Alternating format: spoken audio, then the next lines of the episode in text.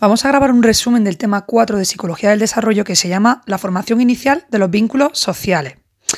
Tenemos varias preguntas en este tema, una introducción que nos habla de sobre lo que es el apego, porque realmente los vínculos sociales tienen su base en el apego, entonces en este tema vamos a hablar muchísimo de apego. Pues tenemos una introducción con la definición de apego, luego tenemos una pregunta número 2 que habla sobre el mundo emocional del bebé, y en esta pregunta pues vamos a hablar pues de cómo el recién nacido cuando nace ya es socialmente competente y cuáles son los datos que nos dicen pues que lo es, ¿no? Vamos a ver los apuntes sobre expresiones emocionales tempranas y vamos a hablar pues de Darwin y de Ekman y Friesen, que son los primeros que hablaron sobre la, expresión de las emociones, los animales y en el hombre. Luego las emociones básicas, pues cómo surgen en el bebé y también ese reconocimiento temprano de emociones que tiene en los otros, o sea, cuándo surgen en él y cuándo es capaz de reconocerlas en los demás. Luego tenemos una tercera pregunta, que es la más larga del tema, que es la pregunta que habla sobre el apego como vínculo emocional y afectivo. Y aquí pues, vamos a hablar un poco, pues, qué, cuáles son los inicios de la teoría del apego. Vamos a ver el apego desde el psicoanálisis y también desde el conductismo. El concepto y formación de apego en la primera infancia. Cuáles son los elementos que conforman el vínculo de apego, que son tres. Y la estabilidad del vínculo de apego. Vamos a ver también cuáles son los patrones de apego más frecuentes. Y por último, los factores que afectan a la formación del apego. Pues ese sería el tema 4. Y vamos a empezar con esa introducción que nos habla de lo que es el apego. Bueno, el, bebé cuando nace, pues tiene una afinidad emocional hacia los demás, hacia sus cuidadores, hacia las primeras figuras que están a su alrededor. Y esta afinidad, esta afinidad emocional del bebé, junto con la sensibilidad del cuidador y algunos dispositivos de interacción temprana que son de carácter innato, pues van a permitir instaurar una cosa muy importante, que es el vínculo afectivo que se llama apego. ¿Para qué sirve el apego? ¿Cuál es la función del apego? Bueno, pues la función principal es la supervivencia y el cuidado del bebé. Si el vínculo está bien establecido, pues el bebé va a desarrollar conductas adaptativas que van a estar orientadas a mantener ese vínculo con figuras de apego. ¿Cómo se llama la representación mental del vínculo de apego que tiene el niño? Pues esa representación mental se va a llamar MIT o modelo interno de trabajo. Y ese modelo interno ¿Por qué es importante? Pues es importante porque va a permitirle al bebé y al niño desarrollar expectativas sobre la disponibilidad y seguridad que ofrecen las figuras de apego. Es decir, que cuando tú desarrollas como bebé, como niño, un vínculo de apego, tienes una representación mental de esas expectativas que puedes tener sobre cómo esa figura de apego, que puede ser tu madre, tu padre, tu cuidador, va a estar disponible para ti y va a generar seguridad en tu vida. Esas expectativas que tenemos sobre, nuestro, sobre cómo se va a comportar nuestro, nuestra figura de apego van a también a afectar a cómo afrontamos otras relaciones en nuestra vida. Por eso el apego es fundamental en el desarrollo del niño. Esta sería la pregunta de la introducción y ya pasaríamos a la pregunta número 2 que habla del, del mundo emocional del bebé. Y ya hemos dicho, pues que vamos a hablar de cómo el recién nacido, desde que viene al mundo, es socialmente competente. ¿Por qué sabemos esto? Pues porque el bebé desde que nace es capaz de dar muestras de bienestar y de malestar. Por ejemplo, si la madre se va, pues el bebé llora. Y esto va a mostrar competencias de procesar la información del entorno, que es que la madre se ha ido, y además comunicar sus necesidades y emociones. Porque llora en plan, mamá, quédate. Bueno, pues esta oración, esta, perdón, esta orientación social es de carácter innato. Y está muy clara porque hay una serie de cosas que nos indican que el niño está orientado socialmente. Por ejemplo, el niño se flipa con los estímulos como las caricias, la voz, la entonación de la madre, tiene una sensibilidad hacia el entorno interpersonal y esa clara orientación hacia los estímulos del entorno interpersonal nos está diciendo que su orientación social es de carácter innato porque está desde el principio. El niño, ¿por qué sabemos que tiene esta orientación social? Pues porque explora más las caras humanas con ojos abiertos que con ojos cerrados, porque son sensibles a la dirección de la mirada. Es si tú desvías la mirada, el niño también te sigue. Y esto se ha comprobado porque se le puso, bueno, se hizo un experimento en el que los niños miraban fotos con la mirada dirigida hacia ellos o fotos con la mirada dirigida hacia otro lado. Y resulta que los niños, pues, eh, tardaban más tiempo, es decir, se detenían más en las fotos que tenía la mirada dedicada a ellos. Por lo tanto, son sensibles a la dirección de la mirada. Y el number one de indicador de contacto social del niño es el contacto ocular. Si el niño establece contacto ocular contigo como adulto, como cuidador, como figura de apego, como entorno interpersonal, el niño está manifestando una clara orientación social. hay que hay una figura muy importante en el estudio del apego, que es Trebarten, Trebarten con TH. Y Trebarten pues dice que, esa sensibilidad al entorno interpersonal, esa orientación social innata que tiene el bebé, pues va a ser la base para sintonizar con otros. Y claro, esto es la base de la comunicación social o del apego, ¿no? En 2002, pues Trebarten hace una serie de estudios y en sus conclusiones, pues él señala que es evidente que existe una psicología primaria que es diferente en los niños, una psicología primaria. ¿Por qué? Porque esta psicología primaria explicaría el hecho de que desde muy pequeños los niños son organizados e intencionales. ¿Qué queremos decir con que son organizados e intencionales? Pues que los niños exploran, disfrutan de estar vivos, anticipan, comunican, comunican intenciones. También comunican emociones. Los niños prefieren a personas específicas, imitan expresiones. Eh, los bebés son sensibles a las emociones de otras personas. Hay una cosa muy chula que es que buscan la implicación recíproca, buscan eh, esa conexión, esa implicación recíproca y eh, dice Frebarten que los niños tienen una cadena intrínseca de frecuencia para acoplarse a los adultos.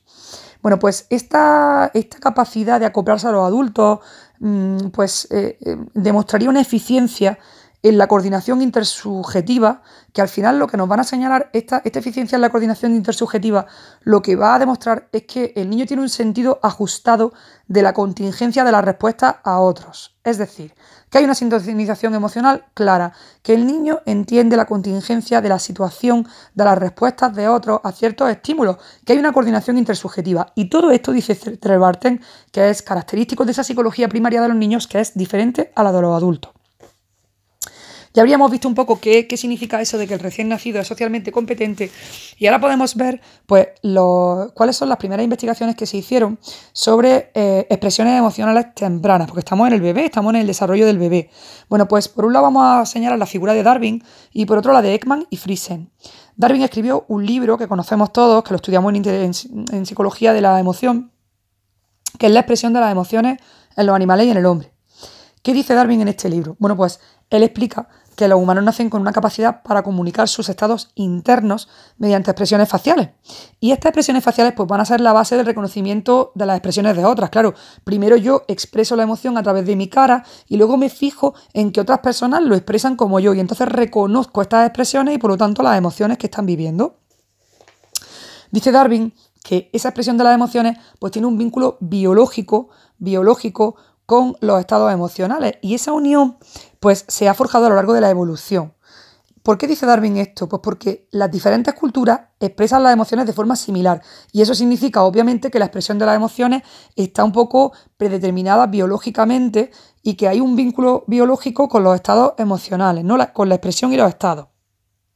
Pues este sería el estudio de Darwin y ahora vienen en Ekman y Friesen en 1971. Bueno, ellos hicieron trabajos con adultos fuera de Nueva Guinea y lo que hacen es que cogen a, un grupo de adultos y les cuentan una historia con una carga emocional, ¿no? Y luego le dicen, oye, mira, quiero que selecciones las fotos que mejor concuerdan con la historia que te he contado. Resulta que los Fores pues, realizaron el emparejamiento con gran éxito, pese a que las fotos, ojo, eran de adultos europeos. Y obviamente los Fores de Nueva Guinea no habían visto nunca un europeo. Luego hicieron la misma prueba, pero al revés, es decir, cogieron a un grupo de europeos y le enseñaron las fotos de los fores, de los le contaron la historia y le dijeron, oye, selecciona las fotos que mejor reflejan las emociones que se viven en esta historia. Y pues pasó que también hubo éxito, es decir, que a los fores no les costó seleccionar las fotos que representaban em, las emociones vividas en la historia, a pesar de que eran fotos de europeos. Así que éxito total.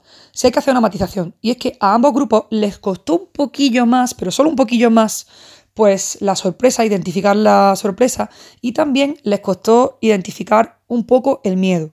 Pero en general, muy bien en esta prueba. Hemos dicho que íbamos a hablar de Darwin y Ekman y Friesen, pero se nos ha olvidado hablar de una tercera figura, que es Abel y Eibesfeld. Es que el nombre es alemán y esto es impronunciable, ¿no? Abel Eibesfeld. Él estudió a los niños con ceguera congénita. ¿Y qué vio? Pues vio que estos niños, que no habían visto nunca, porque nunca habían visto, pues resulta que mostraban el mismo repertorio de expresiones emocionales que los niños videntes. Y esto lo que viene a indicar es que no se necesita un viaje, perdón, un aprendizaje visual, obviamente. Así que esto iría un poco en la línea esta de Darwin de que pues, hay un vínculo biológico entre la expresión y los estados emocionales y que viene pues, determinado de alguna manera a lo largo de la evolución, digamos genéticamente. Bueno, pues esos niños con ceguera congénita expresaban las emociones de la misma manera que los niños videntes, por lo tanto no las habían copiado. Ahora vamos ya a ver cuándo el niño empieza a experimentar las emociones básicas. Y luego ya veremos cómo las reconoce o cuándo las reconoce. Bueno, si hablamos de emociones básicas, tenemos que aclararnos sobre a qué nos referimos cuando hablamos de emociones básicas. Bueno, pues estas son un conjunto de expresiones emocionales, desde las que vamos a inferir estados externos, ya sean positivos o negativos. Y Ojo, porque las emociones básicas, características fundamentales son dos. Una, que son de carácter universal, es decir, que la emoción del miedo se experimenta igual en Kuala Lumpur, en París o en Argentina, y que están presentes desde el nacimiento. O bien que aparecen en los primeros meses de vida, ¿no? Porque al final todas estas emociones básicas evolucionan en el primer año. Entonces, o bien están presentes desde el nacimiento o en los primeros meses de vida, en ese primer año, pues evolucionan. En el mundo del bebé hay dos emociones principales básicas, que son el bienestar y el malestar. Y esto lo dice Lewis, ¿no? Entonces, ¿cuál, qué el bienestar estaría asociado obviamente con la alegría y el malestar pues estaría asociado con el miedo, con el enfado y con la tristeza.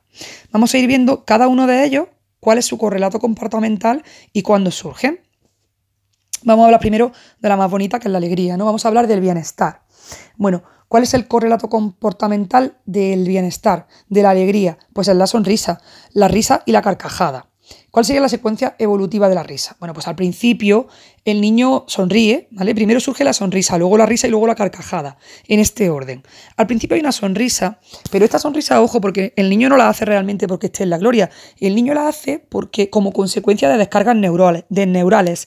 Y por eso este tipo de sonrisa se llama sonrisa endógena o refleja, porque no tiene nada que ver con el bienestar, simplemente las neuronas están ahí, pues ahí el córtex todavía no está maduro y produce descargas neuronales que van a dar lugar a sonrisas, pero que no están relacionadas con la emoción en sí.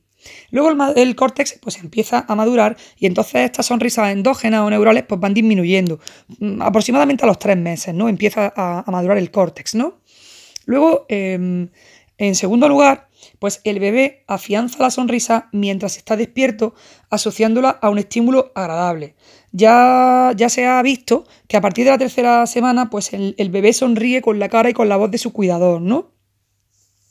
Y con el primer mes, pues sonríe ante caras familiares y también lo hace pues hacia estímulos como luces de colores, movimientos de objetos y todo esto. Así que si yo soy un bebé en el primer, bueno, desde el principio mm, tengo sonrisillas, pero que esas sonrisas son por eh, descargas neuronales, que se llaman sonrisas endógenas. A las tres semanas ya sí que empiezo yo a, a asociar esa sonrisa con estímulos agradables. Por ejemplo, sonrío con la cara y con la voz de la persona que me cuida. Y ya el primer mes sonrío con caras familiares y con luces de colores me flipo, con los movimientos de los objetos pues sonrío.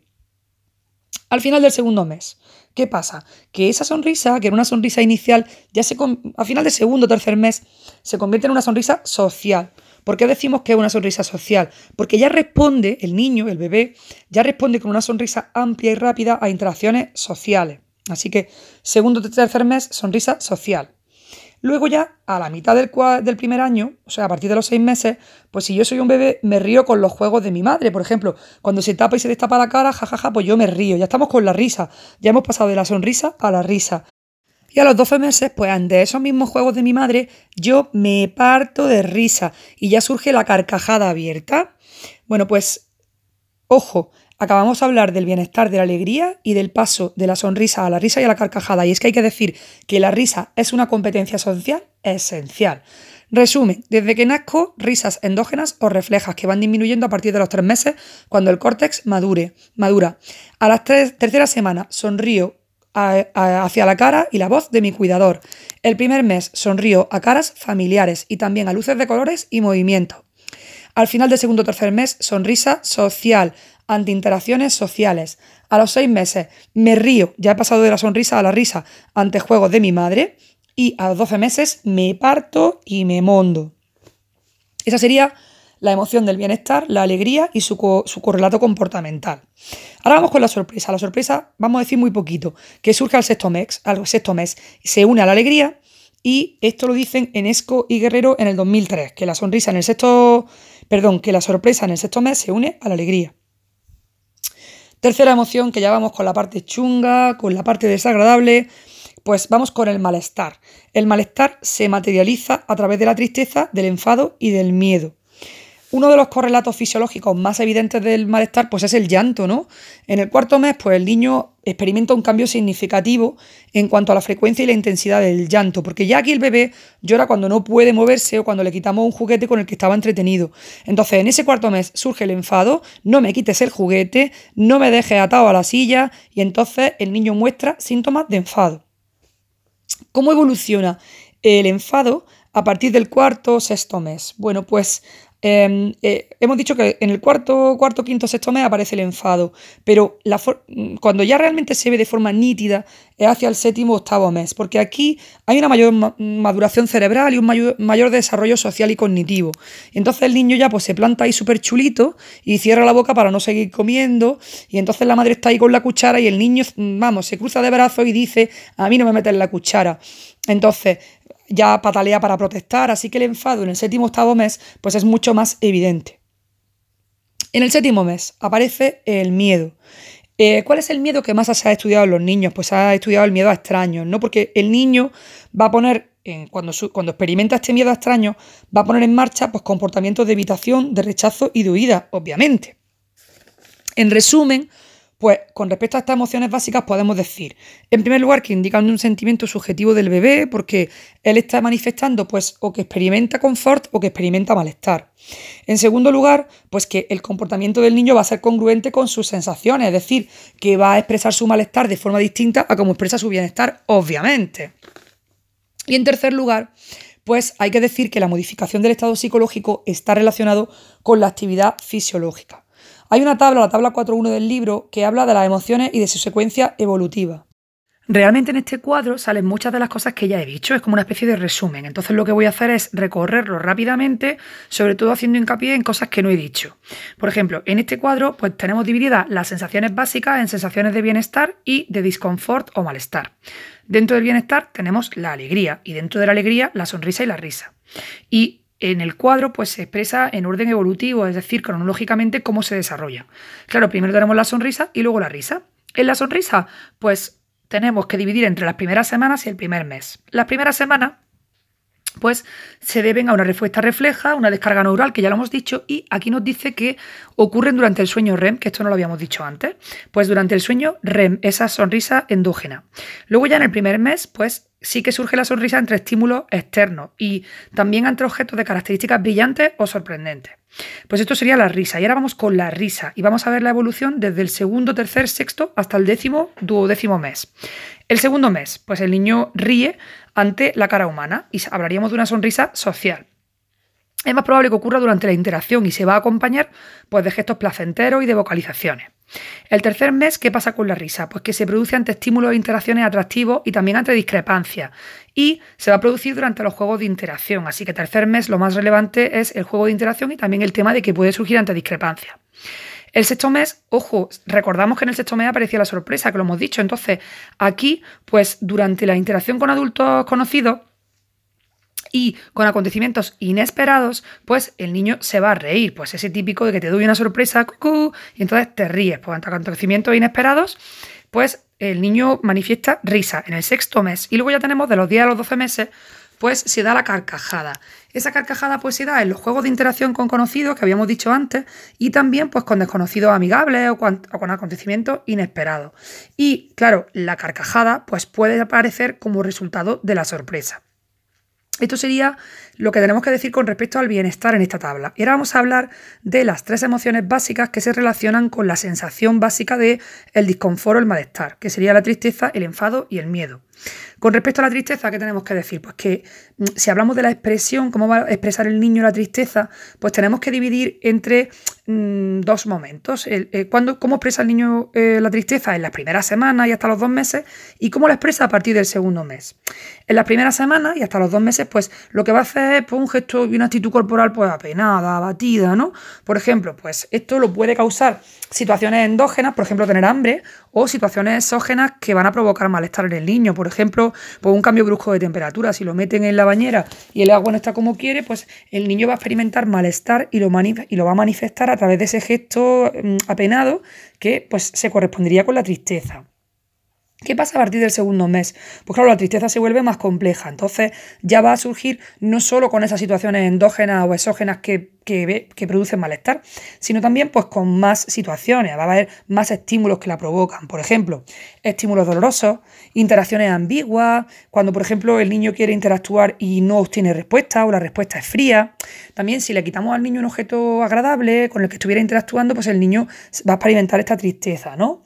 También si estaba realizando una acción placentera y la paramos y a partir de ahora resulta que la, la tristeza pues se va a intercalar con emociones y con expresiones de enfado. O sea que la tristeza empieza a combinarse con emociones y expresiones de enfado desde el segundo mes. Hombre, yo entiendo, antes hemos dicho que el enfado surge a los cuatro meses, entonces yo entiendo que esto será a partir de los cuatro, ¿no? Pues ya hemos hablado de la tristeza y ahora vamos a hablar del enfado, ¿no? El enfado también lo dividimos en tres expresiones, eh, se puede expresar de distintas maneras. Hombre, evidentemente la primera expresión es el llanto, pero luego ese llanto, lo hemos dicho antes, va evolucionando. Entonces, este llanto que va evolucionando lo va a hacer desde un llanto básico a un llanto y movimientos corporales específicos y luego a un llanto con, vocalizaciones y movimientos corporales. Eh, cronológicamente, cuando emerge, pues emerge el, llanto más básico emerge en las primeras semanas y durante ese llanto pues van a aparecer rasgos que son típicos de las expresiones de enfado. ¿Qué pasa hacia los 4 o 6 meses? Pues que va a haber más estímulos que provoquen este enfado. Por ejemplo, la retirada de juguetes, si le quita un juguete que le gusta, o por ejemplo con el tema de la comida, si le quita una comida que le gusta, se enfada. Luego también durante las interacciones pues va a surgir el enfado cuando, por ejemplo, el niño se frustra, en el caso de que el niño, por ejemplo, si el adulto no consigue mantener un ritmo adecuado de juego, o si el bebé se, siente fuertemente cogido, le impide los movimientos, pues el bebé se va a cabrear. Pues eso, te pongo en la silla y estás sentado para comer y no te vas a mover y entonces yo te ato a la silla y tú te enfadas, ¿no? Luego, de los 6 a los 8 meses, pues ya tendríamos el enfado con llanto, vocalización y movimientos corporales. Y en este caso, pues va a ser una respuesta que está frecuentemente relacionada con que el cuidador frustre el movimiento expectativo del bebé, es decir, que el bebé se quiere mover y no lo dejamos. Y entonces, al, verse, frustrado, pues se enfada. Y ya eh, de los 6 a 8 meses, pues el enfado se relaciona con el miedo también a situaciones de interacción niño-adulto conocidos o extraños. Es decir, que si el niño se siente pequeño con respecto a un adulto o, por ejemplo, está delante de un conocido, perdón, de un desconocido, ¿no? Pues también se va, va, va a interactuar, o sea, van a mm, combinarse el enfado con el miedo. Y última emoción desagradable, de desconforto o malestar, sería el miedo, que ya dijimos antes que surge de los 6 a los 8 meses. Y en este caso la reacción o la expresión corporal va a ser el llanto y movimientos corporales de búsqueda, perdón, de huida o de, de huida de la persona de la que te da miedo o de búsqueda del cuidador, ¿no? ¿Cuáles serían los estímulos que provocarían miedo? Pues reacciones a situaciones desconocidas y amenazantes. Y aquí, pues, habría una importancia de la referencia social de padres ante, ante eventos, ¿no? Y por último, otro estímulo, pues sería, bueno, vamos a ver, el estímulo por excelencia que provoca el miedo, pues son los extraños, ¿no? Bueno, esto sería el cuadro este de la tabla 4.1 de emociones básicas y su secuencia evolutiva. Y con esto terminaríamos ya la pregunta que hemos visto sobre el mundo emocional del bebé, donde hemos visto ese recién nacido socialmente competente, los apuntes sobre expresiones emocionales tempranas de Darwin, Ekman y Friesen y Abel F. A. Bestelfeld, joder, qué difícil. Y luego ese recorrido que hemos hecho por las emociones básicas y también, pues, eh, pues cómo los niños lo experimentan. Ojo, porque un momento he dicho que terminábamos la pregunta y es mentira. Nos falta una cosita, que es el reconocimiento temprano de emociones. Es decir, hemos visto cómo lo experimenta el niño, pero ahora vamos a ver cómo el niño reconoce en otros las emociones. Bueno, pues el estudio más importante es de Witherlund, Camptos, Harriger, Bryan y Margaret, nada más, nada más que esos, ¿no? Que en 2010 pues dicen que el bebé discrimina en los demás a los cuatro meses las expresiones de alegría, enfado y expresiones neutras, aunque los niños obviamente prefieren las happy faces, o sea, los niños prefieren las caras felices, pero que a los cuatro meses un niño ya distingue la alegría, el enfado y las expresiones neutras. De los 5 a los 7 incorporan el reconocimiento de la sorpresa, hombre, obviamente, porque si a los 6 experimentan ellos la sorpresa no lo pueden reconocer antes, ¿no? Entonces, de los 5 a los 7 meses incorporan el reconocimiento de la sorpresa y discriminan la intensidad emocional. Ya se dan cuenta si el adulto, por ejemplo, está muy cabreado o poco cabreado, ¿no?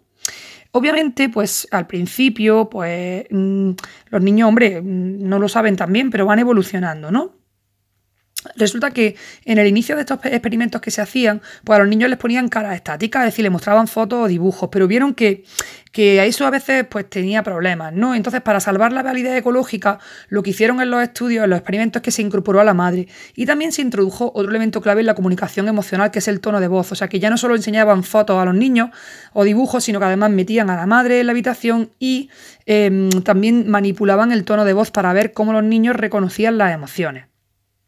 Y nos dicen Haviland y Lewical en 1987 pues que los bebés de 10 semanas responden de forma diferente según la expresión emocional de la madre. Por ejemplo, si la madre está enfadada, pues el bebé se queda quieto o, pone expresión de enfado. Y claro, eso ya significaría que está reconociendo, si responden de forma diferente, eso significaría que ya tiene un reconocimiento temprano, de emociones, ¿no? Esto lo dicen Haviland y Lewical. Y estamos hablando de bebés de 10 semanas, pues 10 semanas son prácticamente dos meses y poco, ¿no? Y por último, pues Montag y Walker pues dicen que los bebés de 4 meses diferencian entre emociones y responden congruentemente. Ahora ya sí que terminaríamos la pregunta sobre emociones.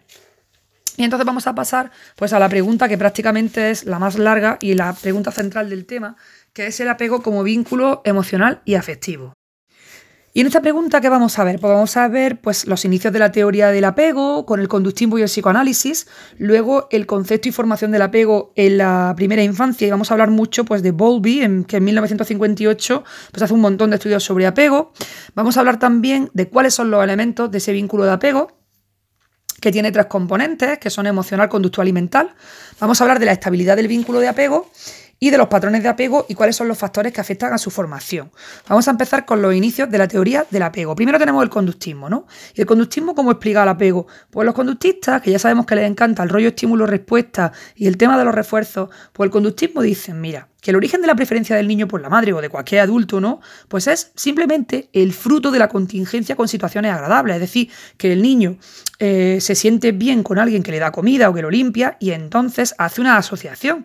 Y hace una asociación y establece una preferencia. Y ahí viene el apego, como un vínculo aprendido. Entonces los conductistas dicen que ese apego, que no nos flipemos tanto, que es un efecto secundario de la atención a necesidades físicas, ya sea que me limpia o me den de comer, pues ya está, yo aprendo que esa persona me interesa y entonces pues el apego es un vínculo aprendido. Eso es lo que dicen los conductistas y ahora viene el psicoanálisis. El psicoanálisis, bueno, pues dice que las raíces de nuestra vida emocional, ya lo sabemos porque Freud estaba siempre hablando de nuestra infancia, pues las raíces de nuestra vida emocional están en la infancia y están en el enlazo que se establece, el lazo afectivo que se establece entre el hijo y la madre. ¿Cuáles son los fundamentos de este lazo afectivo? Pues son dos. Uno, la dependencia emocional y la supervivencia, porque claro, el niño depende de su madre porque tiene que alimentarlo y además tiene esa dependencia emocional hacia ella. Pues ese sería uno de los fundamentos de ese lazo afectivo que sería el apego. Y el segundo sería la noción de oralidad, porque ya sabemos que Freud y el psicoanálisis habla mucho de las pulsiones sexuales. Entonces, tanto la dependencia emocional y la supervivencia como la noción de oralidad serían los fundamentos del lazo afectivo hijo-madre que va, a explicar, que va a explicar para el psicoanálisis el apego. Bueno, ¿cómo, ¿cómo, explica en esta corriente así psicoanalista? Pues que cómo explica Spitz el vínculo madre-hijo. Bueno, pues él dice que a los seis meses de relación, pues el, la, ruptura del apego pues puede causar em, consecuencias negativas por la separación. Es decir, que cuando ya han pasado seis meses desde que se ha establecido ese vínculo madre-hijo, pues si tú separas a un bebé de su madre, se producen estas consecuencias negativas. En primer lugar, una depresión anaclítica. Y es esa depresión que el niño sufre por la pérdida de la persona con la que tiene el vínculo, pues depresión anaclítica. Resulta que, bueno, esto es lo primero que se, que se, que se ve, ¿no? Mm, Spitz ¿Qué estudió para llegar a esta conclusión? Pues él estudió niños que se habían criado en, instituciones deficitarias de cuidado y afecto, ¿no? Es decir, niños que padecían el síndrome de, de hospitalismo, porque, claro, el síndrome de hospitalismo porque parecía que se habían criado en un hospicio, es decir, que no habían tenido unos padres cariñosos que los habían atendido bien. Entonces esos niños que habían tenido deficiencias de cuidado y afecto, pues manifestaban deficiencias en su desarrollo físico y cognitivo. Y a esto se le llama el síndrome de hospitalismo.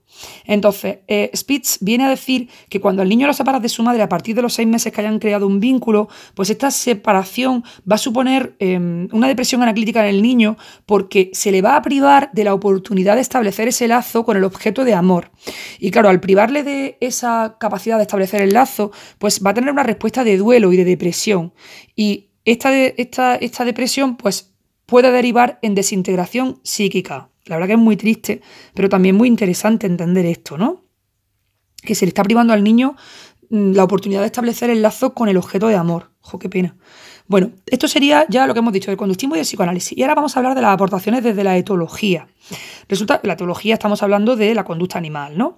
Entonces, eh, mm, si vamos a hablar de conducta animal, y de, conducta social, pues tenemos que hablar sin más remedio del matrimonio Harlow y también de Conrad Lorenz.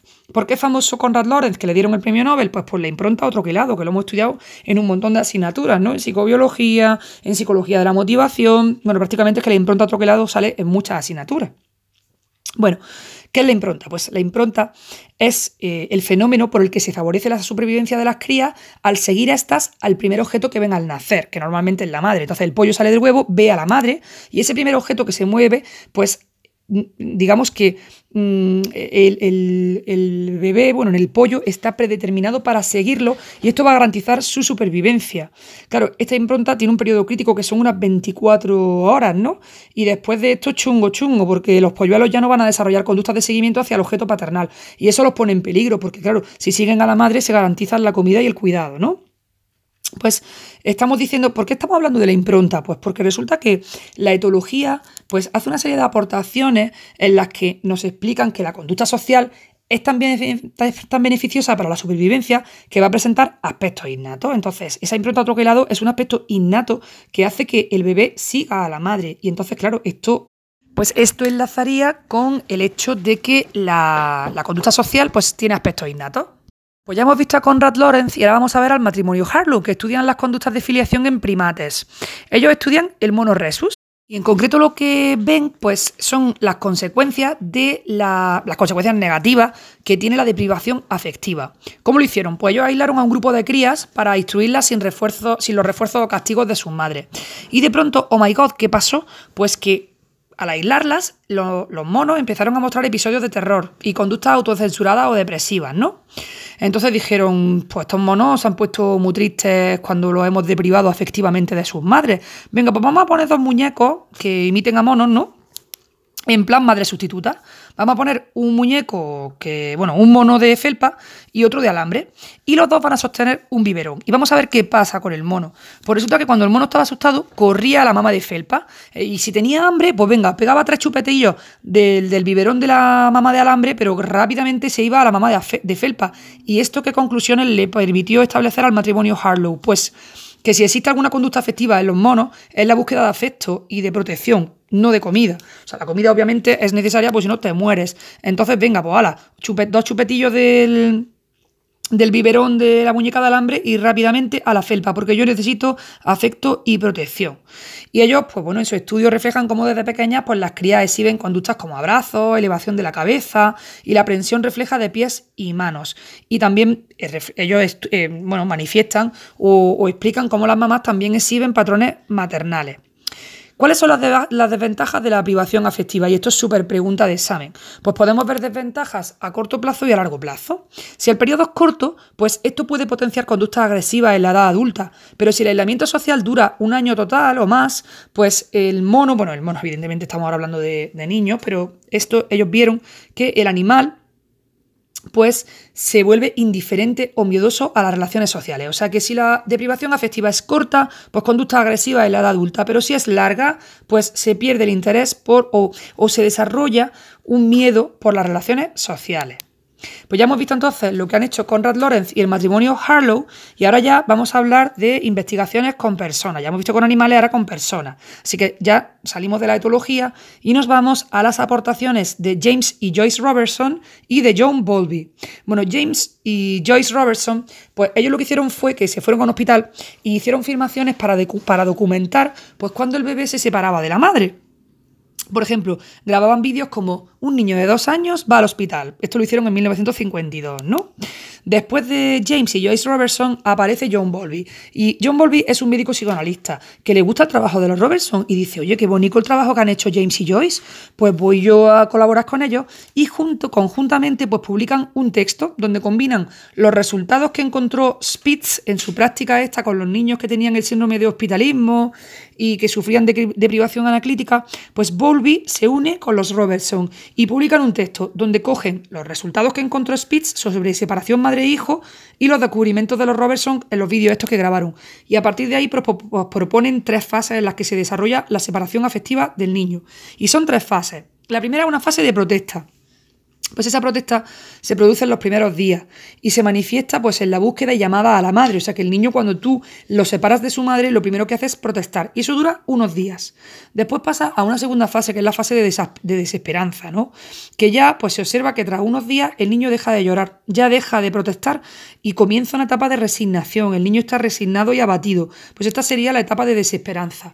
Y por último tenemos el desapego, que ya sería pues, la, tercera, la tercera etapa de estas fases en las que se desarrolla la separación afectiva del niño, donde pues si la separación se prolonga, pues el niño ya empieza a recobrar el interés por el entorno, aunque sus interacciones pues mm, lamentablemente pues son superficiales y desajustadas. La verdad que esto da una pena que no vean, ¿no? Así que fase de protesta, donde pataleo, desesperanza, donde me resigno, y fase de desapego, donde vuelve a tener interés por el mundo, pero de forma superficial. ¿Qué pasa si el niño se siente cuidado por una figura que desempeña los cuidados maternos? O sea, que se ha ido la madre, pero hay una figura que la reemplaza. Pues aquí hay mejor pronóstico para futuras etapas, ¿no? Incluso aunque al principio pues el niño pueda rechazar estos cuidados. Los trabajos de Bowlby ya hemos dicho que son muy importantes y Bowlby en 1958 pues va a definir el apego como un vínculo de naturaleza espacial y específica, o sea que las dos empiezan por espacial y, y específica que conecta, este vínculo conecta al niño con su cuidador principal. Resulta que dice Bowlby que este vínculo afectivo con la madre va a responder a un hecho primario con función adaptativa y el vínculo pues, se va a manifestar en conductas adaptativas para mantener el contacto. Dice Volvi, cuidado que las conductas de apego varían según el nivel de desarrollo del niño, porque por ejemplo en un bebé, pues el, apego es muy evidente porque el bebé necesita a la, madre en su campo de, visión, de manera que por ejemplo la madre desaparece y el niño se pone a llorar. Sin embargo, ¿qué significa? ¿Que solo los bebés necesitan estar conectados con la madre? No, el adolescente, por ejemplo, sigue manifestando, es decir, sigue necesitando ese vínculo afectivo, pero lo va a manifestar por vías más sutiles. Esa manifestación del apego las bases de, por vías más sutiles.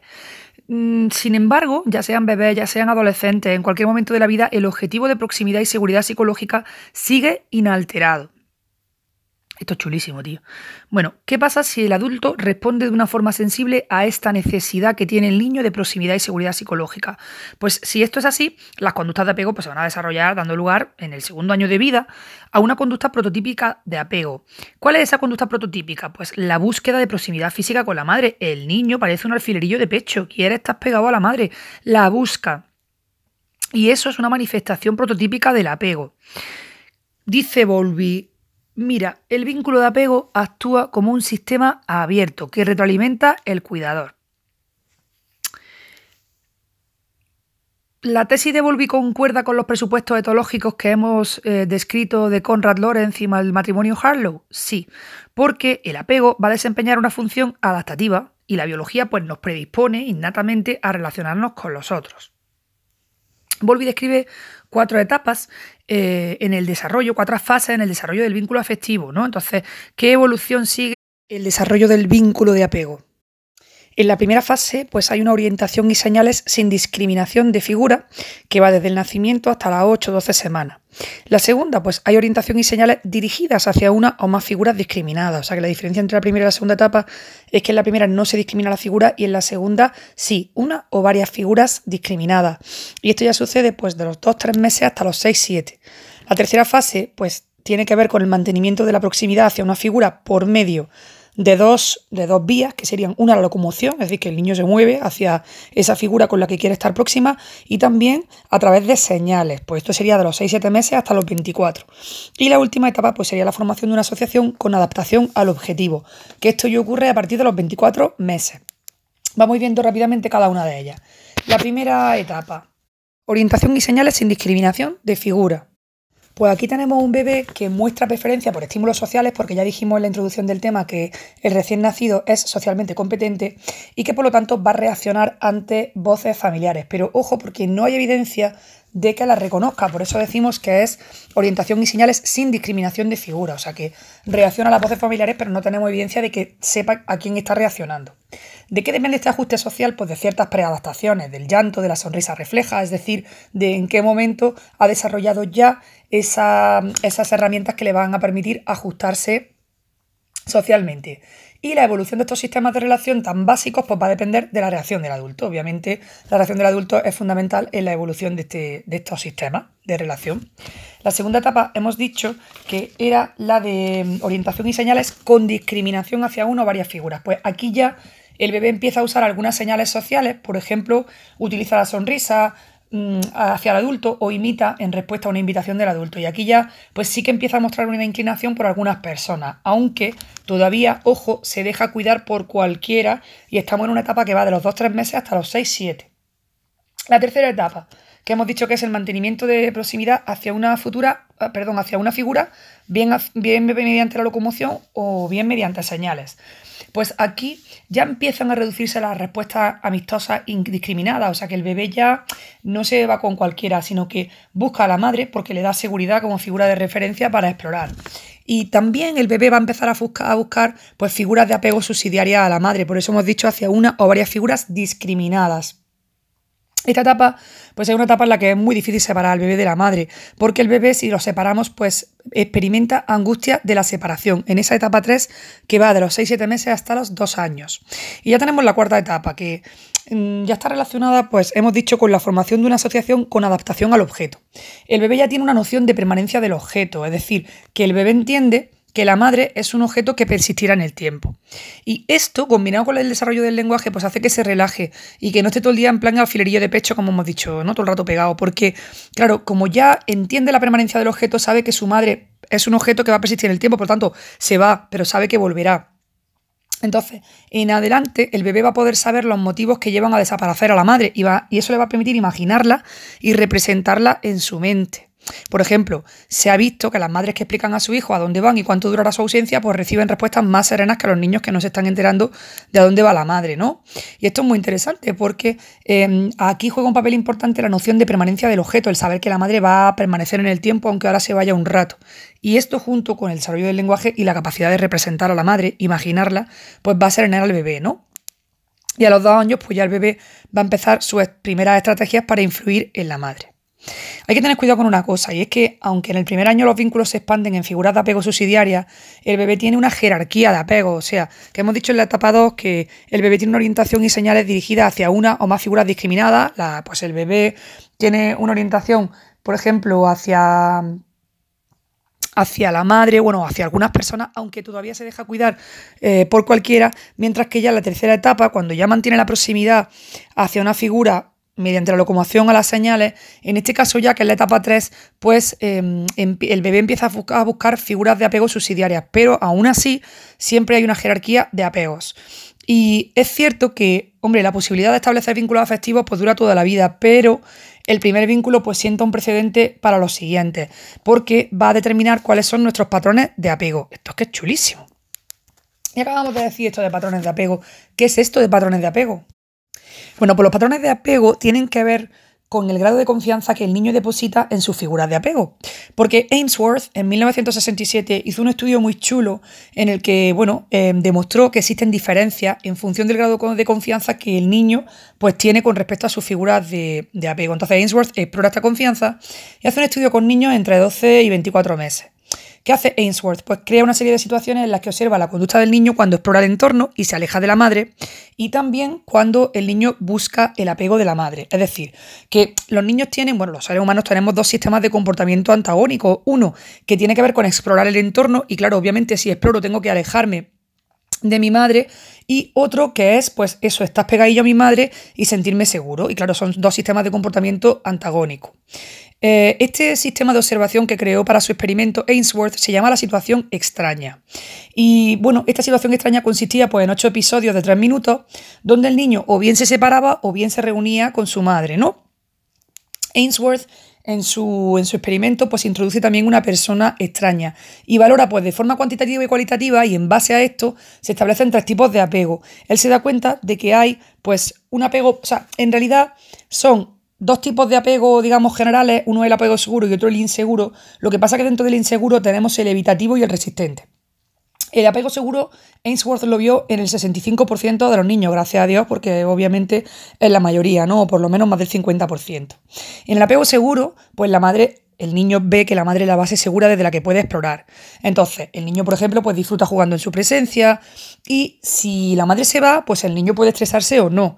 Pero lo que sí es verdad es que si el niño ha estado estresado, la presencia de la madre lo va a hacer recuperar la calma con tranquilidad. Y esta madre o el cuidador principal en su defecto, pues lo que ha ocurrido para que se desarrolle un apego seguro es que la madre siempre ha respondido consistentemente a sus demandas y necesidades. Entonces el niño se siente seguro porque confía, tiene una serie de expectativas con respecto a esa figura de apego que le dicen que va a estar seguro porque normalmente la madre ha respondido consistentemente a las demandas y necesidades del niño. De ahí deriva el apego seguro. Esto es muy importante porque pregunta de examen total si nos dicen en el apego seguro si la madre se va el niño se estresa. Bueno, se puede estresar o no o sea que ahí no es tan, sí, por supuesto, se estresa, no, no, se puede estresar o no. Pero lo que sí sabemos es que si el niño está nervioso y llega a la madre, entonces recupera la calma. Ya hemos hablado del apego, del apego seguro. Y ahora vamos a ver del apego inseguro. En este caso, ¿qué pasa? Pues que el pobre bebé no ve en la madre a una figura segura a la que puede acudir cuando vive una situación amenazante. Es decir, que en el apego inseguro la madre no es un refugio. Hemos dicho antes que el apego inseguro puede ser de dos tipos. Puede ser evitativo y resistente o ambivalente. ¿Cómo es el apego evitativo? Bueno, Ainsworth lo vio en el 20% de los niños. Pues el apego evitativo se caracteriza porque el niño está centrado en la exploración del entorno y su, interacción con la madre es escasa. O sea que tenemos aquí una dura exploradora que está descubriendo el mundo e interacciona poco con, con la madre, ¿no? Si la madre se va, el niño se estresa, pues no. Mm, y, si le da ansiedad, pues cualquier persona le puede calmar, porque vamos a recordar que Ainsworth, en su situación extraña, introdujo una persona extraña. Entonces, claro, una de las cosas que comprueba Ainsworth es que en el caso de los niños que tienen apego evitativo, cuando la madre se, da, se va, no se estresan, y si se estresa, pues cualquiera los puede calmar. Esa persona extraña le calma.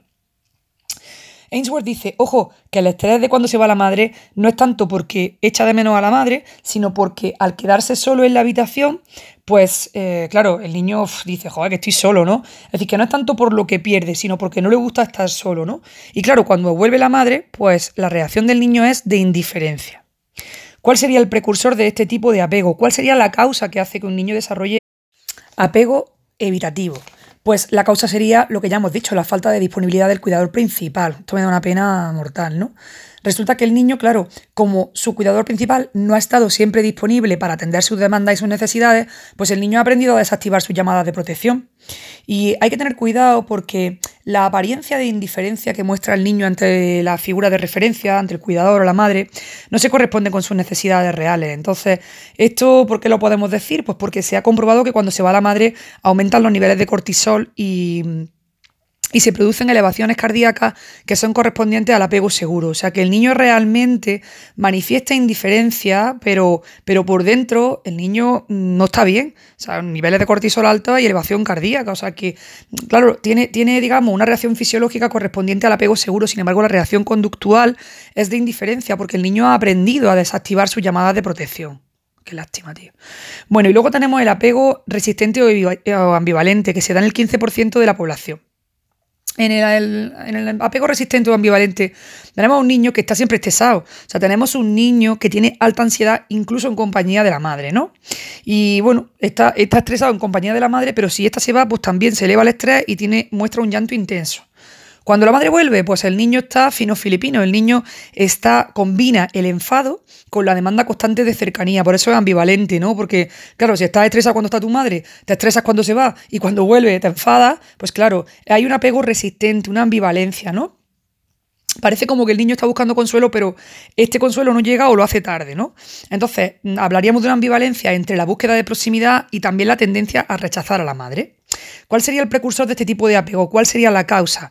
Bueno, pues en este caso lo que tenemos son madres excesivamente protectoras o desentendidas, o sea, o, calvo con tres pelucas. O sea, tenemos madres que, que, no dejan al niño vivir de protegerlo o madres que pasan tres pueblos del niño.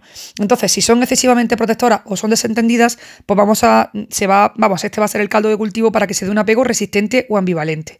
Y esto pasa porque, claro, es que el niño no termina de entender cuándo ni a qué va a responder la madre.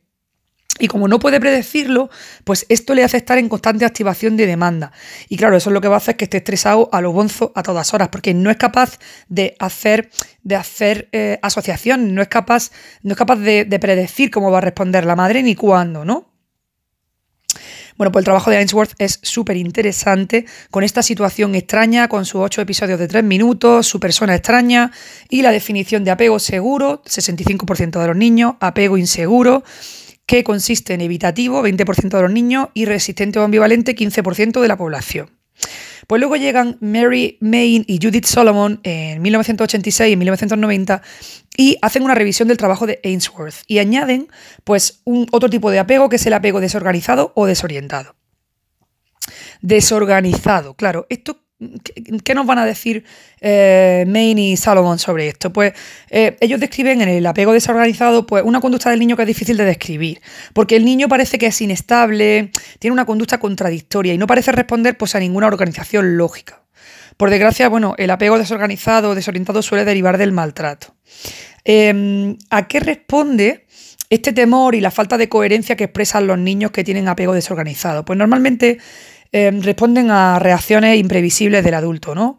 Es decir, si este niño ha vivido con padres atemorizados o inseguros, es decir, con padres inestables, pues claro, esto mm, ha sido un factor de riesgo para el apego desorganizado, porque al ver, al ver mm, que el adulto tiene reacciones imprevisibles porque son inseguros, pues el niño ha desarrollado un temor y, y ha percibido una falta de coherencia que le ha hecho tener este apego desorganizado.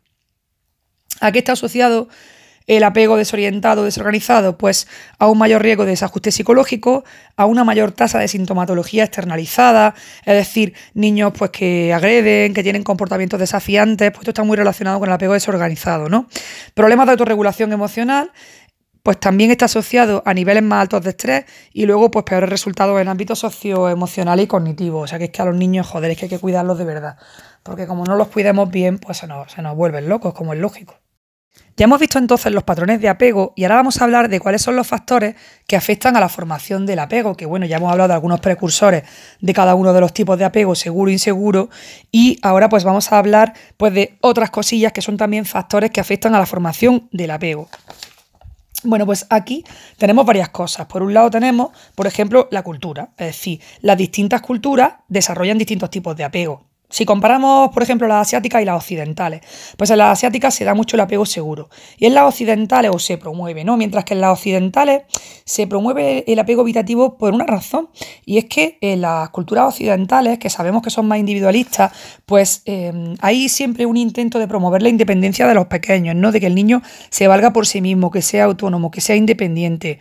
Y, y por eso en las culturas occidentales se va a proponer más un apego evitativo. Esto es muy interesante porque es un ejemplo de cómo el macrosistema influye sobre los, sobre los microsistemas. ¿A qué nos referimos con esto de macrosistema y microsistema? Pues el macrosistema serían pues todas esas variables de amplio, de amplio, espectro, por ejemplo, pues las ideologías, los valores políticos, económicos de una sociedad, eso sería el macrosistema.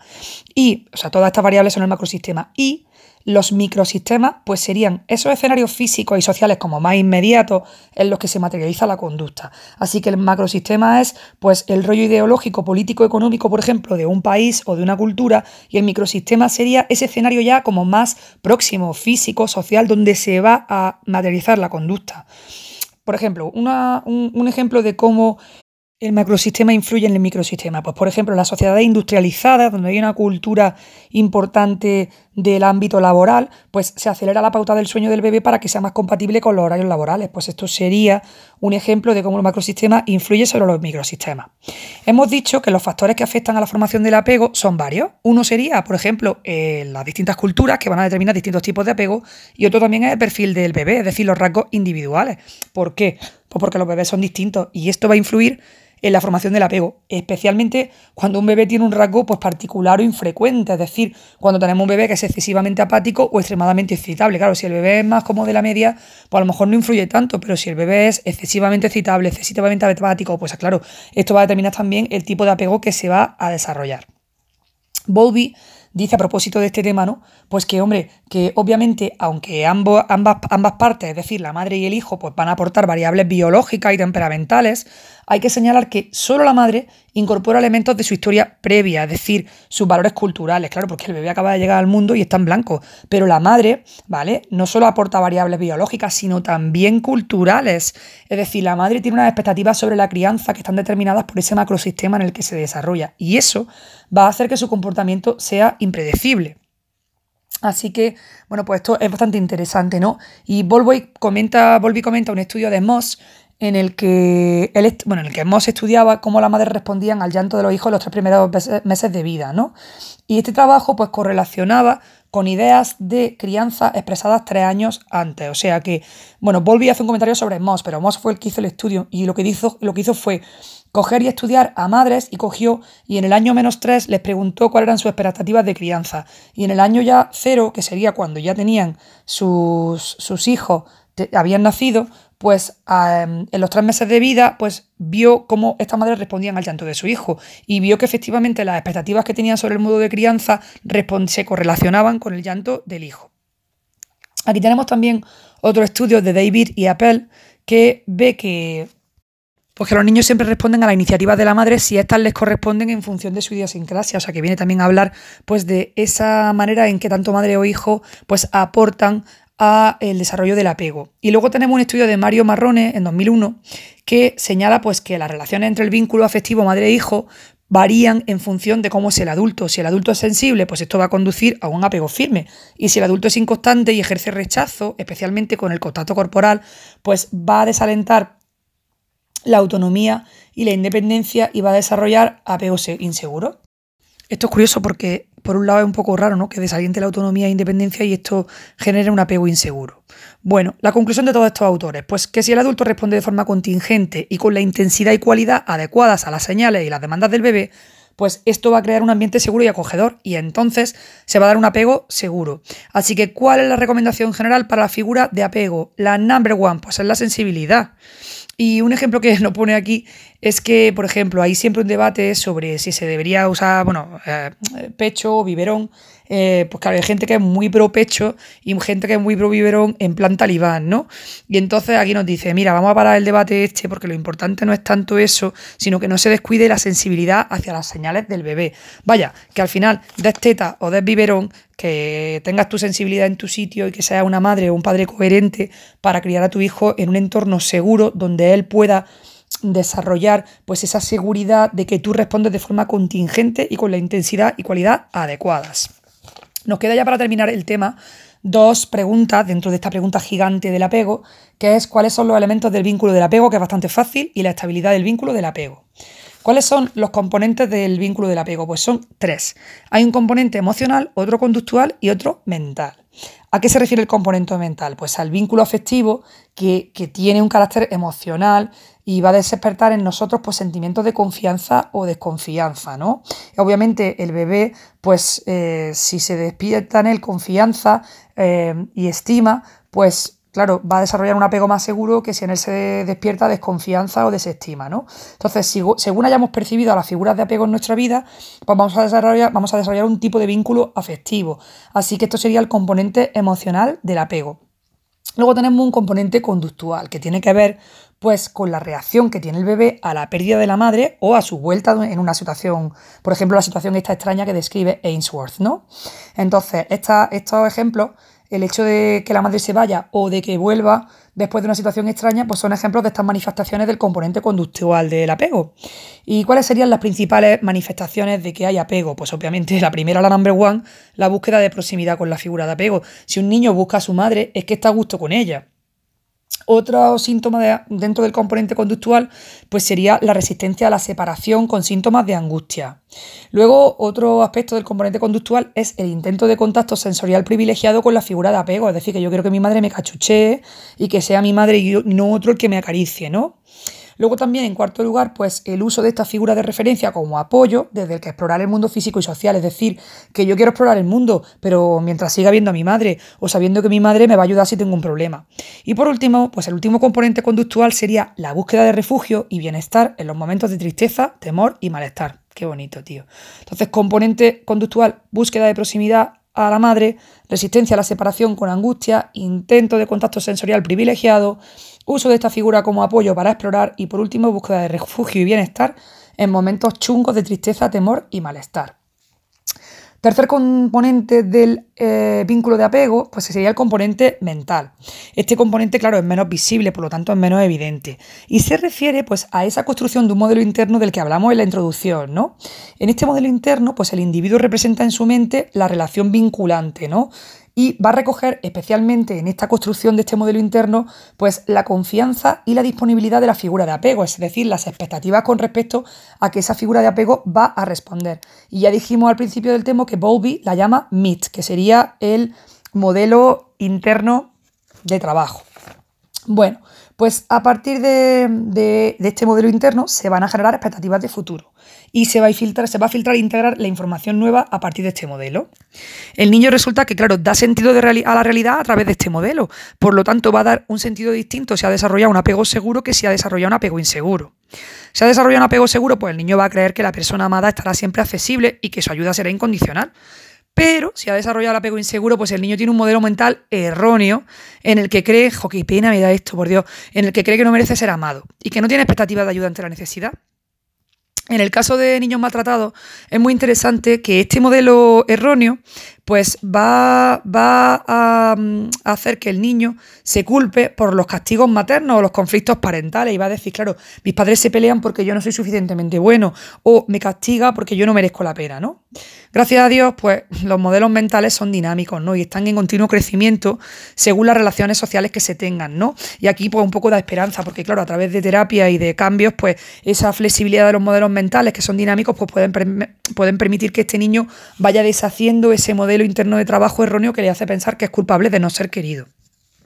Bueno, eh, ojo, porque claro, resulta que la representación original de las relaciones, de esta relación vinculante, va a ser el referente de futuras interpretaciones. Y esos modelos pues tienden a operar de forma inconsciente, es decir, que las personas no somos conscientes de qué modelo de apego hemos desarrollado en nuestra infancia. Sin embargo, esa representación original de las primeras relaciones vinculantes que tuvimos, pues va a ser el referente de futuras interpretaciones. Y por eso pues claro, las posteriores representaciones pueden ser sesgadas. Es decir, que nosotros, pues, el niño puede tener un modelo erróneo del que ni siquiera es consciente y eso va a influir en sus relaciones futuras. Eh, ¿Podemos hablar de determinismo? O sea, ya estás determinado, ya estás condenado porque tienes este modelo interno de trabajo del que no eres consciente. No, no podemos hablar de determinismo, pero sí que debemos hablar de un primer sesgo en la forma de percibir las relaciones con otros, ¿no? Y esto, por ejemplo, pasa en los niños adaptados que vienen de maltratos, ¿no? Que cuando están con una familia nueva, que los quiere, que los protege, pues al principio esas nuevas experiencias con la nueva familia, por muy bien que lo esté haciendo esta nueva familia de acogida, pues no sustituyen inmediatamente a las anteriores. Y entonces el niño en muchos casos, a pesar de que la familia está siendo muy buena con él, el niño va a desafiar y va a poner al límite a la familia porque necesita inconscientemente confirmar ese modelo de relación que le resulta más familiar. Por eso el éxito de la adopción depende de la antigüedad y la, cual, y la calidad de estos modelos, claro. O sea que al final, pues las familias que acogen a un niño y que adoptan, pues tienen que eh, estar informadas sobre el hecho de que el niño al principio, pues a lo mejor los va a retar y va a seguir desafiándolos, pero porque necesita reconfirmar ese modelo de interno de trabajo que le hace tener una expectativa sobre la confianza y que está basado en sus primeras relaciones. Y claro, cuanto más niño, cuanto más chico sea el niño, pues más probable sea el éxito de la adopción, ¿no? Nos queda ya para cerrar hablar de la estabilidad del vínculo de apego. Bueno, ¿cuándo hay evidencias claras sobre la estabilidad del apego? Bueno, pues más o menos sobre los dos años de vida pues normalmente se habla de un apego que ya ha desarrollado cierta estabilidad, ¿no? Y también lo hemos dicho varias veces, pues que eh, hay evidencia clara de que el apego seguro tiene en mayor medida, eh, tiende en mayor medida a la estabilidad que el inseguro, lo cual es bastante obvio, ¿no? El resto no es tan evidente y tiene matizaciones. Por ejemplo, muchos opinan, y lo acabamos de decir con el modelo interno de trabajo, que el primer apego pues, va a suscitar ese modelo interno que es capaz de condicionar el resto de situaciones. Sin embargo, otros dicen, oye, tampoco os paséis, que el apego es un sistema estable y adaptativo que es capaz de acondicionarse a múltiples sensaciones, ¿no? Perdón, situaciones. Es decir, que lo que vienen a decir los que son contrarios a pensar en ese determinismo que parece ya que has, tenido, has desarrollado un modelo interno y eso es forever and ever, es que dicen, oye, mira, que, el apego es un, sistema eh, adaptativo que se va a condicionar a múltiples situaciones y pues los modelos serían como mm, múltiples que se van revisando, ¿no? Sabemos que el 72% de los adultos mantienen el modelo de apego que desarrolló en su infancia y esto es bastante un porcentaje alto, ¿no? Y el 28 restante pues lo modifica en función de cambios significativos en tu vida, en su vida, ¿no? Así que, eh, ¿de qué va a depender la continuidad de ese modelo de apego que desarrollamos al principio? Bueno, pues va a depender tanto de la naturaleza estable del vínculo como del ambiente, ¿vale? O sea que la continuidad se va a atribuir a la naturaleza estable y al ambiente del vínculo. Hay un modelo, que es el modelo de continuidad de Sufre, que nos dice que eh, los apegos inseguros generan hostilidad y eso incita a los otros niños a reaccionar con agresividad y entonces el niño confirma su modelo eh, original. O sea que tú has desarrollado un apego inseguro que hace que conductualmente pues generes hostilidad. Eh, y, resulta que otros niños reaccionan con agresividad a ti, que eres hostil, y entonces confirmas tu modelo original, pues eso, de que no mereces ser querido y todo esto, ¿no? Sin embargo, los niños con apego seguro, pues escogen a compañeros que, que confirman sus expectativas de apoyo mutuo. Y esto va a perpetuar su modelo de relación. Es que es una pena, porque claro, tú tienes un apego inseguro y encima, como tú eres hostil, la gente es hostil contigo y confirmas ese modelo y parece que no sales del bucle, ¿no? Sufre en ese modelo de continuidad, pues bueno, ese modelo de continuidad viene de un macroestudio que hizo longitudinal. Ojo, porque longitudinal significa a lo largo del tiempo, ¿no? Pues él cogió eh, eh, peques, ¿no? Bebés con apego seguro a los 12-18 meses. Y años más tarde resulta que estudió cómo eran descritos por los profesores estos niños que tenían apego seguro tan, tan temprano, ¿no? Al año, año y medio. Y los profes resulta que los describían como empáticos, socialmente competentes y con más amigos que los que fueron descritos como inseguros. Y el seguimiento pues demostró que esto seguía así en la, preadolescencia, ¿no? Por lo tanto, pues podemos decir que efectivamente pues, eh, ese apego seguro predecía eh, un futuro pues, mucho más estable, empático, socialmente competente. Se ha visto también que existe una correlación entre el estilo de apego y las relaciones amorosas, aunque aquí no, profundiza mucho. ¿no? Nos dice que eh, los niños que tienen apego evitante, cuando son adultos, suelen ser adultos de contacto frío. Y los niños que tienen apego ambivalente, pues de mayores son adultos inestables. Todo esto es pregunta de examen total, ¿no? Thomson hace también un estudio donde habla de las clases sociales bajas y dice que estas clases pues, tienen riesgo ah, de que el apego seguro cambie a inseguro por los mayores riesgos sociales de esta población. Y por último, pues para cerrar hay que decir que acontecimientos como divorcio, la llegada de un hermano, pues pueden producir cambios en el tipo de apego. El vínculo de apego con la pareja, que lo hemos dicho antes, está relacionado con el estilo de apego que se desarrolló en la infancia. Entonces, si las condiciones de confianza son estables, Imaginemos que tú te enamoras de alguien y tú desarrollaste en tu infancia un modelo de relación inseguro, pero esa persona, si estás con una persona adecuada, que te ofrece confianza, pues tu modelo de relación inseguro que desarrollaste de pequeña puede mutar hasta hacia otro que esté basado en la autoestima y en la confianza. Así que aquí solo podemos decir bravo, viva el amor sano, fuera relaciones tóxicas. Con esto terminaríamos el tema 4 que me ha parecido súper chulo sobre la formación inicial de los vínculos sociales. Y resumiendo, pues podemos decir que hemos visto una introducción hablando de apego, luego hemos visto el mundo emocional del bebé, hemos visto el apego como vínculo emocional afectivo, donde hemos visto un recorrido por toda la historia, el concepto y formación de apego, los patrones de apego y los factores que forman al apego. Y luego hemos visto ya pues, los elementos del vínculo de apego con sus componentes emocional, conductual y. Y por último, la estabilidad del vínculo de apego.